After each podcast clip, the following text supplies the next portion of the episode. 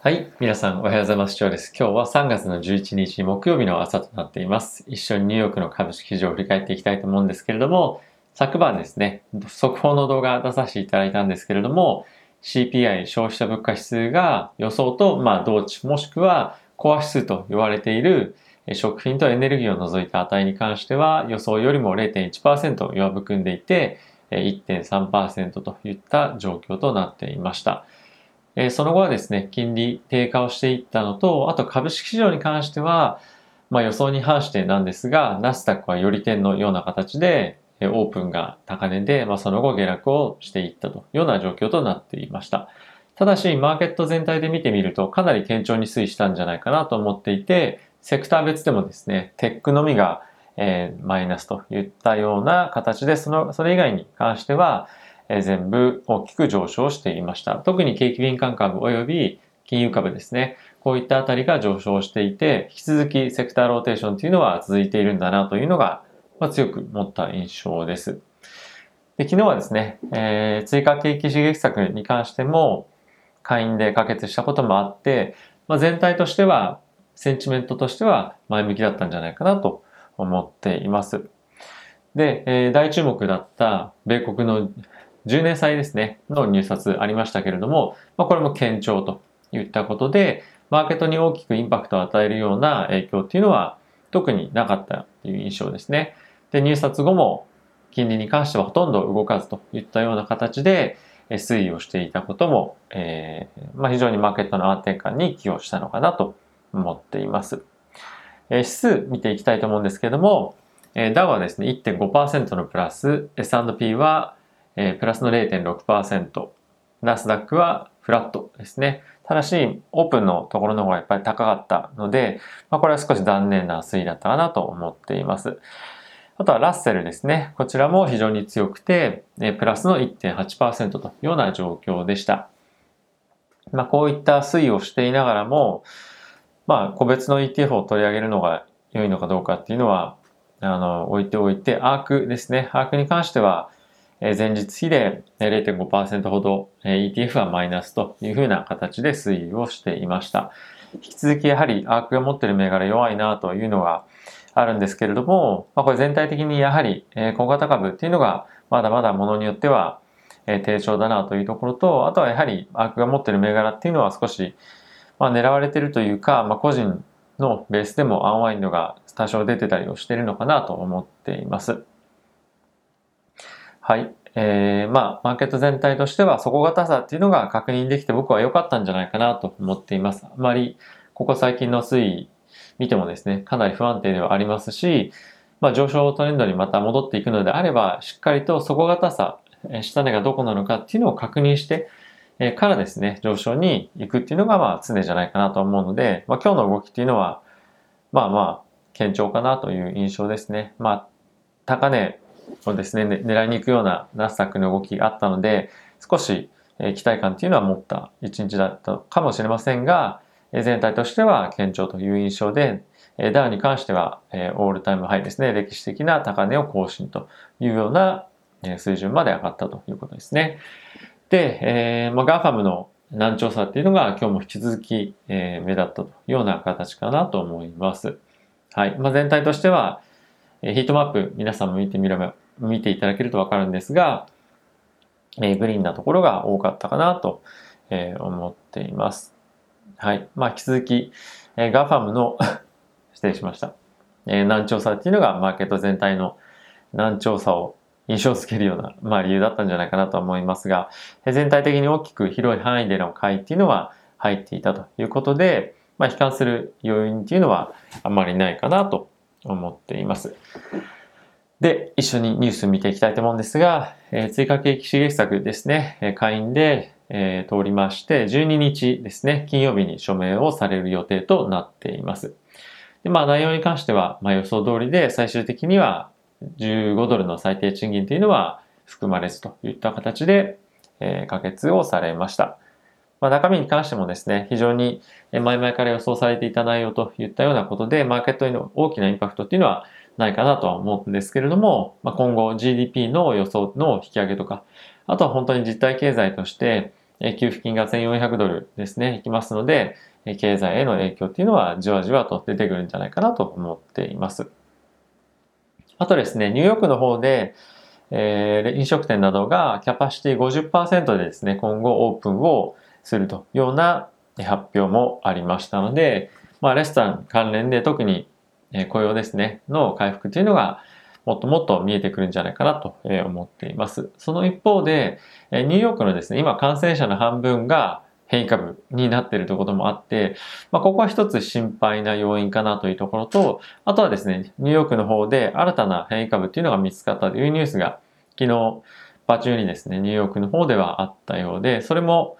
あってですね、少しテック関連の株売られてたんじゃないかっていうようなコメントも出ていました。はい。まあそういったニュース出ていれば、まあ、若干その、アフターコロナっていうものよりも、えー、ここ最近というか年末年始も含めて上げていたような銘柄上がってくるんじゃないかなと思ったんですが、まあそんなに影響はなかったのかなと思っています。まあ引き続きローテーションが継続といった流れですね。はい。で、続きまして、えー、っと、2021年度のアメリカの S&P 中心なんですが、え企業の利益見通しというのが情報修正をされています。で、まあ、この理由としてはですね、え2020年の第4四半期ですね、の、えー、決算が非常に良かったことが、まあ、理由として挙げられているんですけれども、えこのペースで経済のですね、あの、えー、企業の利益が回復してくるようであれば、年末、今年の年末にはですね、バリュー株っていうのがより割安に見えてくるんじゃないかっていうような、えー、エコノミストの意見もまあ、あるというようなことが、えー、挙げられます。まあ、このエコノミストの意見に関してはあまり、まあ、信用ならないなというか、まあ、その時のセンチメント次第なので、えー、それが割安に感じるかどうかっていうのは、まあ、ちょっと別かなと個人的には思っていますけれども、まあ、今回追加景気刺激策に関しても可決署名今後されますし、非常に、えー、企業の見通しとしてはいいというところがまあポイントなのかなと思っています。あまり過度に期待する必要もないと思いますし、えー、まあこれによってマーケットが大きく情報修正もしくはまあ上昇してきますよっていうことでも、まあ、個人的にはないかなと思ってます。やはりそういったところに関しては期待感っていうのもやっぱ今あるので、えー、徐々徐々に織り込みつつあるかなと思っているので、えー、まあ、しっかりと値動き見ていきたいなという感じですね。はい。あとは、え、新型コロナウイルスに関しての、え論文が出てまして、変異株に関して、これまでですね、イギリスで見つかった変異株ですね、に関しては、感染の度合いが普通の変異前のものよりも3割から7割高いんじゃないかというふうに言われていたんですけども、致死率に関しても非常に高いということが論文として発表されていました。まあ、これは、まあ、そうだろうなという感じで、まあ、あまり驚きではないんですけれども、今、ニューヨークの方でも新たに変異株出てきていますし、今後もっともっと新たな変異株っていうのが見つかってくる可能性もあるので、まあそういったところを見据えると、まだコロナのリスクっていうのは残ってるのかなと思いますし、あまりま油断はしてられないんじゃないかなと思っています。ニューヨークでも先ほどお伝えしたように、新たな、えー、制限の解除っていうのが見込まれていますし、今後同じような方向性にはなっていくと思うので、継続して何かしらの対応策っていうのを続けていかないと、またいつえー、まあ、急激なタイミングで感染拡大っていうのが起こるかどうかっていうのはわからないなというふうに、えー、思っています。はい。あとですね、注目の、えー、ダイレクトリスティング、いわゆる、まあ、IPO のようなものがですね、昨日、ロブロックスでありました。で、えー、寄り付きの値段だったんですが、64.5というところでオープンをして、最終的には引けでは69.5といったような、えー、値段で引けていました。で1月の時点でですね、IPO するよというようなことを発表されていたんですが、その時のえ値段のベースの時価総額は、まあ、約ですね、えー、29.5 billion だったんですが、現在の時価総額は45 billion といったような形で、まあ、約ですね、80%ぐらい上昇をしていたので、まあ、結果的に非常に良かったんじゃないかなと思っています。 Roblox に関しては、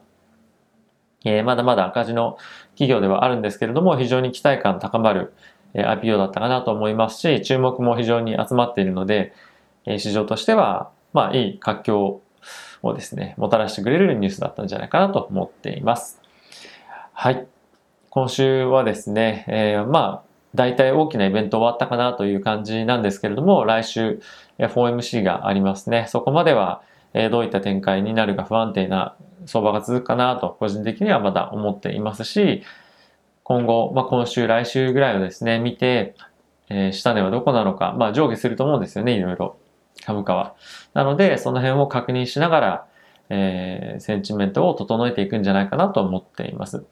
あと GME がですね、今日ゲームストップですね、の株が一時期350ドルから170ドル、まあ、半値まで落ちていて、まあ、マージンコールとかっていうのが原因だったんじゃないかというふうに言われていますけれども、まあ、こういった個人が参加している株でボラティリティが非常に高いので、まあ、この辺が落ち着いて くれば、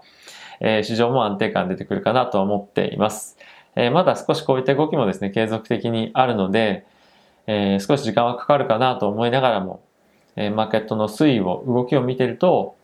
あまり悲観する必要もないかなと思っています。米国の10年債もですね、金利、今1.56%ぐらいですかね。52か、2%ですね。なんですけども、えこの上値、金利の上値っていうのを、まあ、少しついたかなと。まあ、今後ここから上にどうかな、行くのかなというふうに、まあ、チャートだけ見てみると少し、えー、一服感っていうのもありますし、えー、まあ下がってくるのかなと、なんか見えなくもないなという感じですかね。まあチャート見てるだけじゃ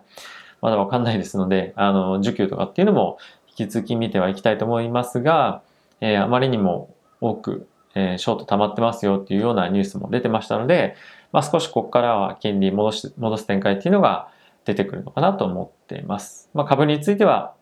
えー、まあ欲張って買っていくというよりも、まあ、状況を見ながらというところの方が僕はいいのかなと思うので、え少し静観をしていようかなと思っています。はい。まあ、最後に一応お伝えすると、まあ僕は長期的には買いだとは思っているので、今持っているものはホールドで、えー、今月末からまあ来月ですね、にかけて買っていこうかなとは個人的には思っています。はい。えー、木曜日ですね。あと木金やってまた、え、週末ですけれども、まあ今日明日で良い週末を迎えれるような相場になればいいなと思っています。ということで、今日も皆さん、いってらっしゃい。